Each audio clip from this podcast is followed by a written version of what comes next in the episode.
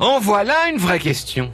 Est-ce qu'un camping-car fait rouler une maison ou est-ce qu'un camping-car c'est une maison qui roule?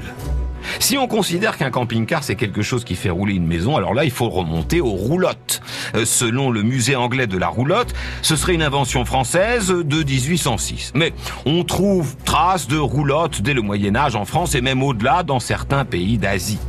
Si on considère en revanche que le camping-car est une maison qui roule, alors là encore, on passe par la France. Le bordelais Jules Secrétaste sort en 1907 une longue voiture aménagée nommée la Bourlinguette. Et eh ben, dans la Bourlinguette, tout est prévu, même la chambre de bonne. Américains, Allemands se lancent à leur tour à partir de 1916. Les Allemands en font même un engin de guerre puisqu'il est doté de douches et de couchettes pour les soldats en campagne militaire le camping-car se démocratise en France dans les années 80.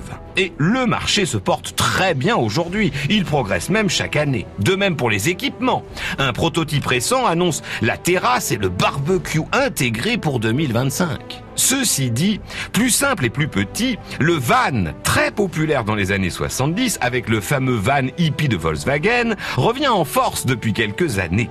Vendu déjà aménagé, il peut aussi être bricolé à partir d'un utilitaire et il permet aux plus ingénieux bricoleurs d'entre vous de s'éclater en faisant leur van sur mesure.